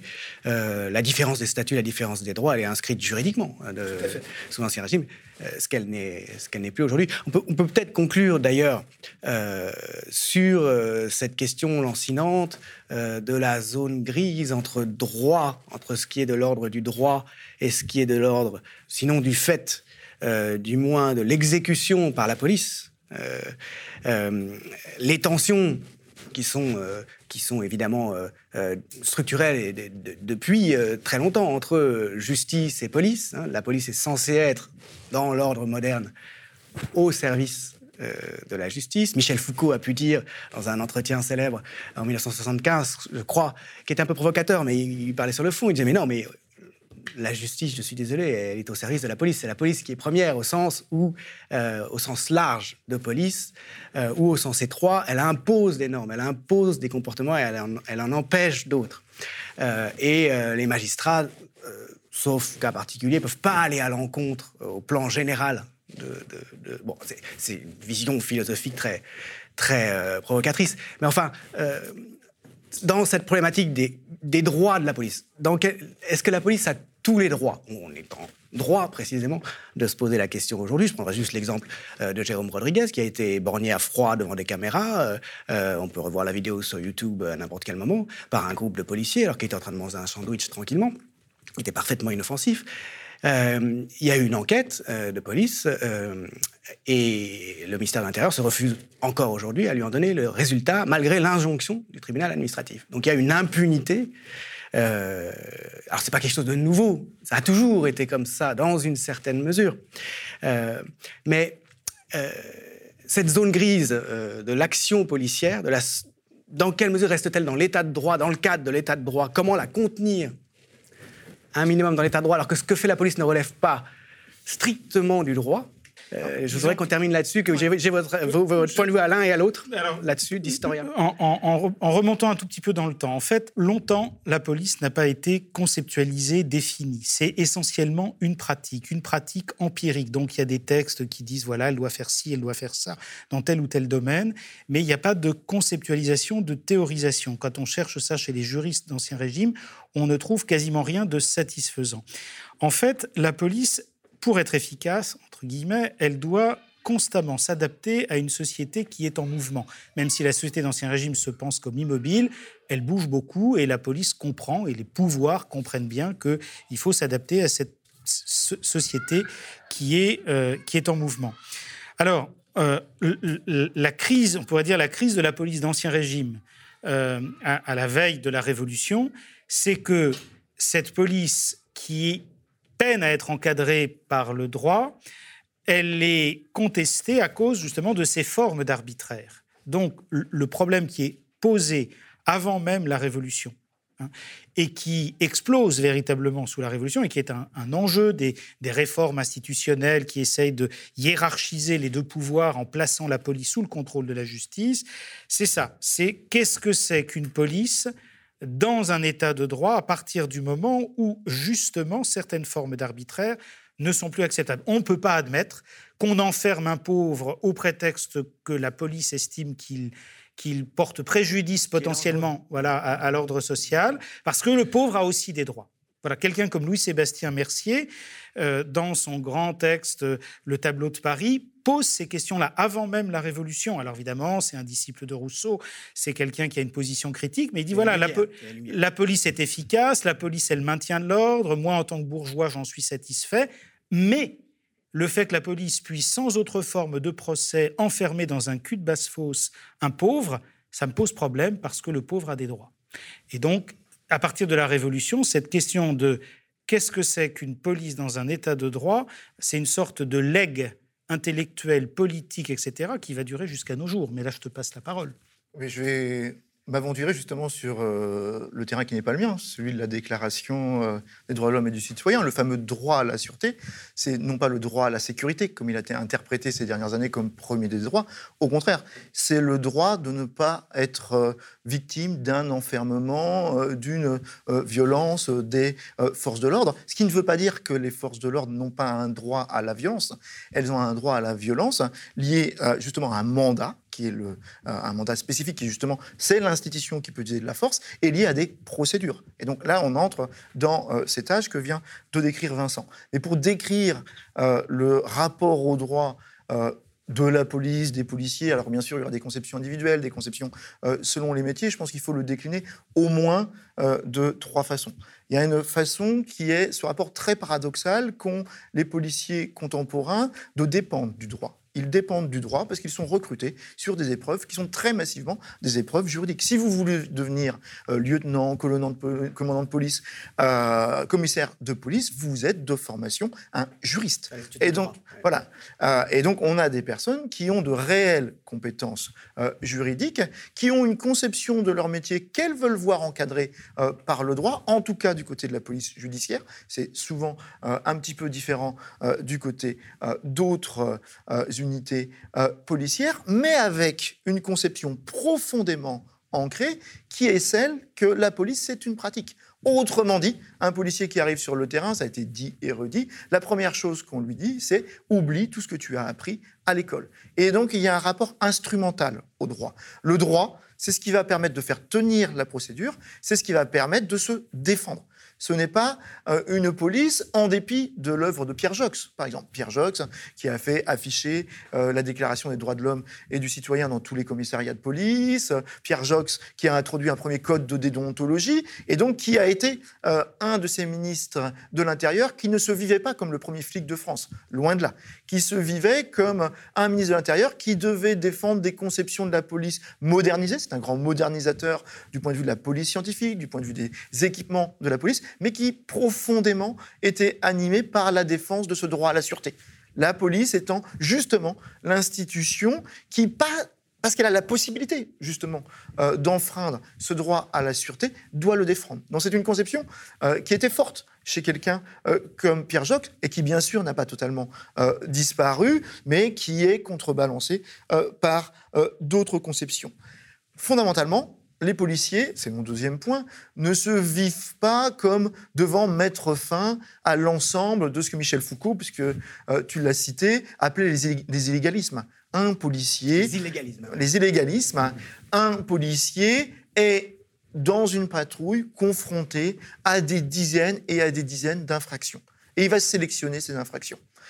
On a tous l'expérience d'avoir traversé hors les clous, d'avoir brûlé un feu sous le nez de policiers qui ne prennent même pas le temps euh, de nous réprimander. Donc on voit bien ici euh, que euh, cette police, qu'on présente comme extrêmement répressive, en fait, elle sélectionne, elle pioche dans un océan d'infractions. C'est une pragmatique. oui, Voilà. Et donc, c'est cela que Michel Foucault appelait la gestion différentielle des illégalismes. C'est-à-dire, il y a des illégalismes qui sont tolérés, qui sont tolérés parce que dans la conception policière, ils ne sont pas forcément importants. Un policier de la BAC qui patrouille n'a pas envie de leur faire la police de la route. Ou qui sont tolérés, une gestion différentielle des illégalismes, des illégalismes qui sont tolérés parce qu'ils vont être trop compliqués à réprimer. Ils vont demander une trop haute technicité, par exemple. Ou euh, euh, des illégalismes qui vont être tolérés parce qu'ils sont connectés à des propriétés sociales, qui peuvent aussi être ethno-raciales, puisque vous les avez euh, ça. citées, des personnes En clair, selon qui- les personnes. voilà, qui, sont en, qui sont en infraction. Et c'est ça la gestion euh, différentielle des illégalismes. Alors bien sûr, euh, les policiers ne vont pas vous dire, et il s'agit de euh, tenir compte de leur conception euh, du métier, ils ne vont pas vous dire on sélectionne les infractions en fonction des propriétés sociales ou ethno-raciales euh, des personnes. Ils vont vous dire on va aller piocher dans nos clientèles habituelles. Celles et ceux qui euh, ont des infractions qui sont les plus visibles d'une certaine façon et pour lesquelles il y a une demande de mettre fin à ces infractions. Euh, une demande qui émane euh, des bons citoyens, d'une certaine façon, Euh, de ceux qui sont les alors bons citoyens avec les guillemets, hein, Oui, oui. mais de cette conception C'est du de- discours indirect libre. voilà, Ouais, de, de cette conception de la bonne citoyenneté qui euh, continue euh, de perdurer. La première chose que dit quelqu'un qui se fait interpeller pour une infraction routière ou quelconque par la police, mais vous savez, moi je, je suis quelqu'un de bien, et là, bon. Et c'est ça, cette conception euh, du bon citoyen. Et il y a des personnes qui ne peuvent pas se défendre en disant Vous savez, je suis quelqu'un de bien, parce que quand elles le disent, elles ne sont pas entendues. Ou parce qu'elles sont dans des conditions telles qu'elles réitèrent les infractions. Et la réitération des infractions font qu'elles vont tomber dans les filets euh, policiers à un moment donné. Et donc, euh, dernier point, pour la police, cette conception instrumentale du droit, c'est avant tout une conception qui lui permet aussi de se défendre euh, d'autres regards sur le, sur le travail policier. Autrement dit, le droit est vécu comme devant protéger la police plus que devant protéger euh, les euh, citoyens. La procédure sert à cela. On fait tenir une procédure. Dans le langage policier, faire tenir une procédure, c'est trouver la narration qui va permettre d'avoir un récit qui fait entrer une succession d'actions qui n'ont pas forcément toutes été dans le cadre de la procédure. Tous les policiers diront, euh, si on respecte la, la procédure du début à la fin, on va jamais interpeller. Mais à- il y a un moment, il faut que sur le PV soit apporté le récit qui va faire tenir la procédure. Et donc les euh, euh, policiers euh, sont très rétifs à ce qu'on les mette en cause au nom du droit, parce qu'ils savent très bien que au quotidien, ils sont dans un ajustement au droit qui est une attente de ceux qui les évaluent, qui est une attente de ceux qui les gouvernent. Il n'y a pas besoin de police hein, s'il suffit d'appliquer une procédure, il suffit d'avoir une justice. Et d'ailleurs, il y a un certain nombre de, pays où les polices judiciaires sont toujours dépendantes euh, du euh, ministère euh, de la Justice. Le travail policier, autant dans l'Ancien Régime qu'aujourd'hui, c'est évoluer aux marges, c'est évoluer là où d'autres ne peuvent pas intervenir. Et là où d'autres ne peuvent pas intervenir, c'est dans ce que tu appelais des zones grises, des zones grises de l'habitat, des zones grises de, d'in- d'infractions qui peuvent être sanctionnées ou ne peuvent pas l'être. Quelqu'un qui répare sa voiture dans la rue peut être sanctionné. Et euh, il y a tout ce qu'il faut euh, dans euh, l'arsenal législatif, et pour de bonnes raisons, sanitaires, occupation de la voie publique, pour le réprimer. Et le policier le fera ou pas en fonction de ce que lui, il va appeler une attitude de la personne à laquelle il a affaire, mais attitude qui renvoie profondément aussi à des propriétés de ces personnes. Je voudrais juste dire une chose sur la Déclaration des droits de l'homme. Il y a un autre élément, et là on va retrouver police et population, c'est que les fonctionnaires doivent rendre des comptes. Je ne sais plus, c'est l'article 12 ou quelque chose comme ça. Et ça, c'est proprement révolutionnaire, puisqu'on a euh, des affaires à la veille de la Révolution, des affaires d'arrestation par la police qui provoquent des scandales publics. On demande à la, et on demande à ce moment-là euh, à la police de se justifier sous forme de correspondance, etc. Et les témoignages montrent que pour la police, c'est inconcevable d'être obligé de descendre dans la sphère publique pour justifier. Le lieutenant de police Lenoir, qui est violemment mis en cause à la veille de la Révolution, euh, consent, mais vraiment parce qu'il est contraint à descendre dans l'arène publique pour expliquer. Mais, il trouve que c'est aberrant. Mais il trouve que c'est aberrant. Et on sait que pour certains de ses subordonnés, c'est la même chose. Parce qu'en fait, la police, jusqu'à ce moment-là, appartient encore au secret du gouvernement. Et donc, le secret du gouvernement, par définition, ne fait pas l'objet de délibérations publiques. C'est justement ce qui est en train d'exploser avant même la Révolution. Euh, et, ça met en cause la police. La Déclaration des droits de l'homme essaye d'apporter, en tout cas de poser des cadres qui sont nouveaux et qui donc euh, vont euh, cadrer voilà, cette, cette, question police, justice, police dans un état de droit, police et citoyenneté, qui ce sont des, des éléments de, de, réflexion dont on n'est pas tout à fait sorti. Et il faut euh, bien avoir en tête que jusqu'à nos jours, il n'y a pas d'égalité devant la justice. Alors il ne s'agit pas de dire euh, la justice est inégalitaire, euh, mais il y a un poids de, du récit policier qui n'est pas le même que le poids de celui qui se ah défend du policier. Entre la police, devant le juge, entre la police et l'accusé. Le, policier est assermenté. Bien sûr, le policier est assermenté, donc sa parole n'a pas le même poids. Et euh, bien sûr, le fait qu'il soit assermenté est important. Est-ce qu'il faut euh, défaire ce serment?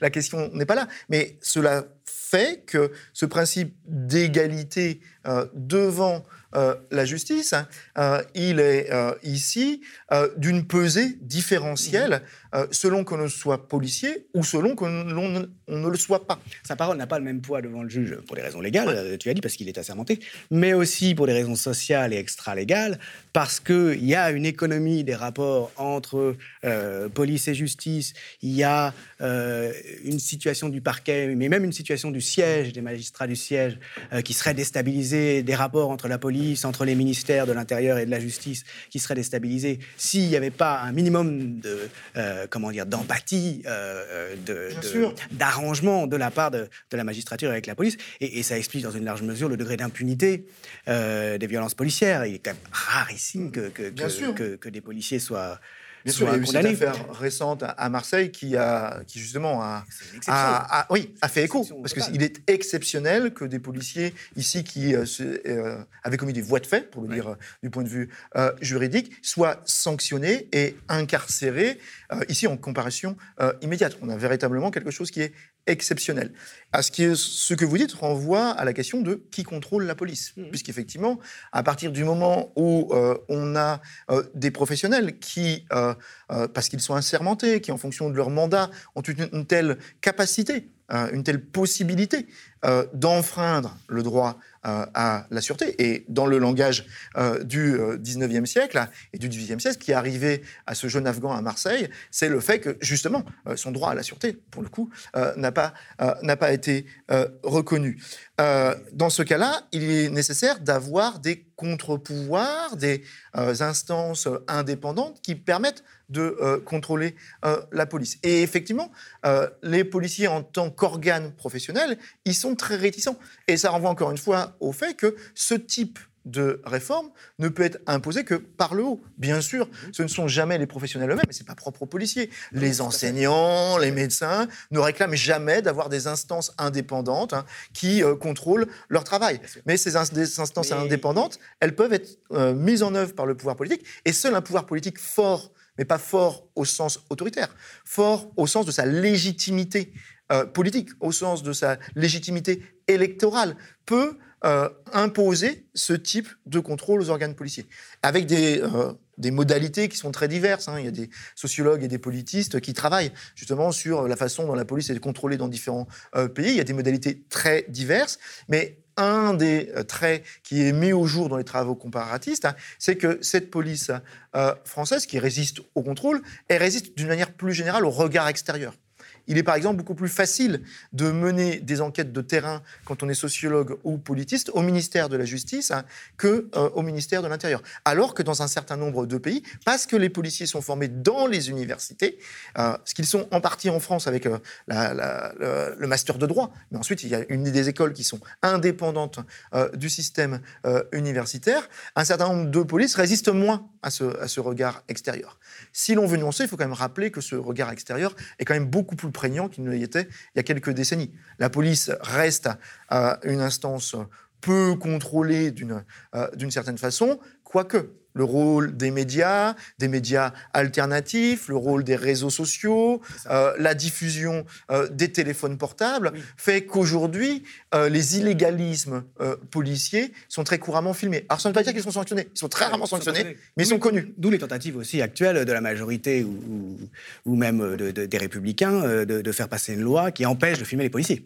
Ce qui en dit très long sur le, désir d'impunité. Ça, ça renvoie à une autre question, c'est structurellement, euh, on va dire que euh, ce qu'on peut mesurer par sondage, par enquête, montre que les habitants et les habitantes de France ont plutôt une bonne opinion de la police, se disent ayant plutôt confiance dans la police. Il n'en reste pas moins que quand on affine les perceptions, moins vous avez affaire à la police, plus vous avez confiance euh, dans euh, la police. Et donc là, il y a bien sûr une tension qui est importante. On est confronté, plus on a confiance. Voilà. Mais la publicité des illégalismes policiers, ce qu'on a vu, vous avez parlé de Jérôme Rodriguez avec le mouvement des Gilets jaunes, est extrêmement important. Parce que les Gilets jaunes, du point de vue euh, des mondes sociaux d'où ils venaient et d'où ils parlaient, n'étaient pas en antipathie avec la police. On n'avait pas des euh, militants qui étaient politisés euh, dans des sphères qui traditionnellement euh, sont antipolicières. Mmh. Ils sont devenus euh, anti-flics, puisque le terme a été euh, utilisé, au fur et à mesure de leur confrontation avec la police. Avec d'ailleurs une évolution dans le mouvement où les revendications se sont de plus en plus décalées sur la dénonciation des, des violences policières, faisant même oublier d'une certaine façon un certain nombre de euh, revendications bah, il y a premières. 23 éborgnés, bien sûr, je ne sais combien de mains arrachées. Un maintien de l'ordre qui n'avait pas jamais été aussi violent,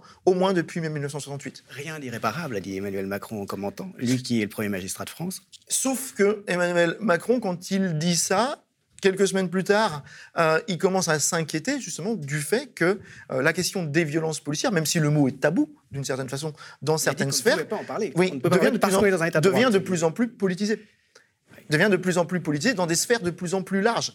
Et euh, ce qui est important ici, c'est qu'il y a une érosion de euh, la confiance de la population euh, dans la police, qui reste une institution euh, qui, cependant, a une relative bonne image dans de très larges sphères de la population. Mais cette érosion est importante. Ça veut dire que le contrôle qui ne vient pas d'instances euh, qui peuvent exister dans d'autres pays. Les policiers nous diront toujours, mais nous sommes les plus sanctionnés, nous sommes les plus contrôlés. C'est vrai. Euh, voilà, parmi les fonctionnaires, ce sont ceux euh, qui sont le plus sanctionnés. Mais ils ne sont pas sanctionnés pour ce que les citoyens attendent d'une certaine façon, c'est-à-dire notamment les cas emblématiques, les cas les, plus, les plus visibles. Ceux-là, voilà, ces cas de violence restent en général impunis, quelles que soient les raisons de cette impunité. Mais ils entraînent une érosion euh, du, euh, de la confiance de la population dans la police, ce qui fait qu'à l'intérieur même de l'institution policière, si on écoute euh, des petites tensions qui s'expriment, on voit bien que les professionnels du maintien de l'ordre essaient d'expliquer ce maintien de l'ordre violent, ce n'est pas le nôtre. C'est le maintien de l'ordre.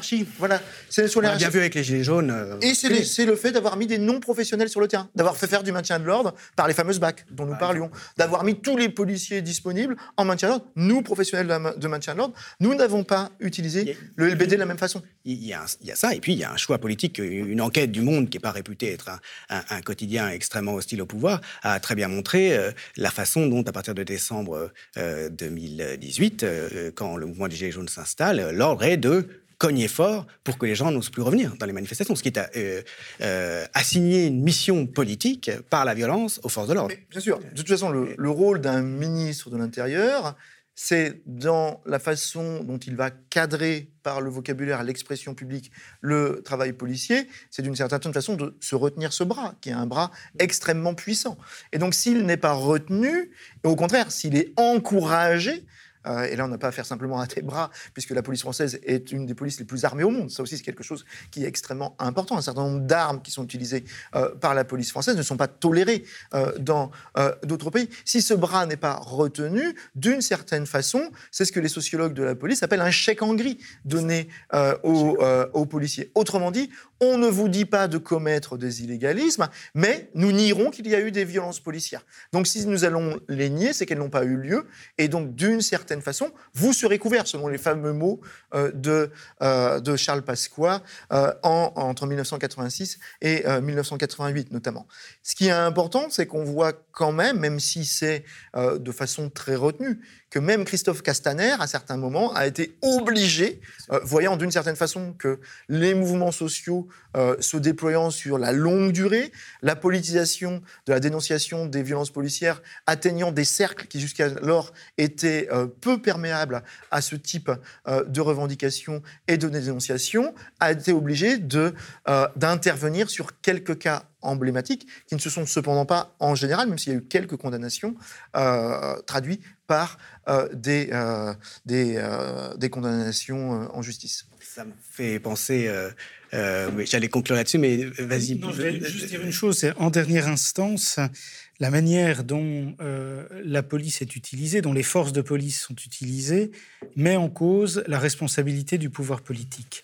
Et ça, cette conscience, elle existe depuis longtemps, mais euh, ça ne va pas avoir exactement les mêmes conséquences pour les sociétés les plus anciennes. Mais par exemple, au XVIIIe siècle, euh, face euh, aux mauvaises pratiques de certains policiers, corrompus, etc., on a trouvé qu'il y avait des formes de régulation interne. Il n'y a pas de code de déontologie, puisque le métier s'apprend sur le tas, il n'y a pas d'école, etc. Mais on sait qu'il y a des gens qui sont mis euh, au placard, on sait qu'il y a des gens qui sont cassés, qui sont éjectés de la police, etc. Parce que certaines pratiques portent atteinte à la réputation de la police, et donc ça finit par rejaillir en quelque sorte sur le pouvoir politique. Ce qui fait que, notamment à Paris, hein, la lieutenance de police a mis en place, on va dire, un, dispositif de police des polices, une surveillance des policiers par d'autres policiers pour réprimer euh, certaines mauvaises pratiques, pour éviter le scandale public. Mais la police lave son linge sale en famille et ça ne doit jamais ou si possible, jamais sortir voilà, dans, euh, dans la sphère publique. Quand ça risque de déborder, bah, on met les gens à la Bastille ou des choses comme ça. Mais, voilà. Mais cette conscience qu'il faut qu'à certains moments, la police soit irréprochable pour être légitime, elle existe. Elle existe et une, un des éléments de réponse, c'est la professionnalisation, notamment en passant par euh, euh, le contrôle des recrutements. Et donc, il y a certains qui ont la réputation d'être de bons flics, enfin, qui, passent par une bonne matrice, ce sont les anciens militaires. Ceux-là, ils sont disciplinés, ceux-là, ils, respectent les ordres et ceux-là, ils se comporteraient bien face à la population. Donc, il y a des éléments de réponse. Voilà, en termes de professionnalisation, il y a un contrôle interne, en quelque sorte, parce que cette conscience existe que si la réputation de la police se dégrade trop, ça risque d'avoir des conséquences euh, en termes euh, euh, d'ordre public. Les émeutes de 1750, c'est ça. Un, excès de répression lié à une grande campagne d'arrestation des mendiants crée les, conditions d'une réception de l'action de la police comme fondamentalement illégitime, ça va très loin, puisqu'il y a un, représentant de la police qui est mis à mort, et l'émeute, elle arrive devant les portes de l'hôtel du lieutenant de police, qui doit fuir euh, par ses jardins, etc., etc. Donc là, il y a une inquiétude très très forte. Donc cette conscience existe, mais il est évident qu'on ne peut pas y répondre de la même façon qu'au euh, XXe siècle, dans un contexte politique et institutionnel qui a considérablement changé. Cette question de la, maîtrise de la police euh, par, le pouvoir public, par, les pouvoirs publics, par la hiérarchie, euh, ça fait penser au mot de Marx qui disait la police n'a pas de mesure d'elle-même, hein, par sa nature propre. et donc il faut toujours qu'il y ait quelqu'un qui prennent la mesure de ce qu'elle est et de ce qu'elle fait pour elle et qui la rappellent à de justes mesures, précisément, euh, sous peine que le, divorce avec la population soit, absolument explosif. Merci donc à tous les deux d'être venus présenter cette histoire des polices en France, des guerres de religion à nos jours, que vous avez écrit à quatre mains, en fait. C'est un livre très riche euh, qui aborde la question euh, non pas de la manière la plus traditionnelle, sous l'angle des institutions, mais sous l'angle de la dynamique des rapports entre population et police. C'est donc euh, évidemment euh, d'actualité. Le livre est magnifique. Hein. Non seulement il est très riche et très agréable à lire, mais il est abondamment illustré. C'est chez Belin. Merci beaucoup. Merci. Et à bientôt pour une prochaine Grande H. Le média est indépendant des puissances financières et n'existe que grâce à vos dons. Soutenez-nous sur lemediatv.fr. Et pour ne rien rater de nos contenus, abonnez-vous à nos podcasts.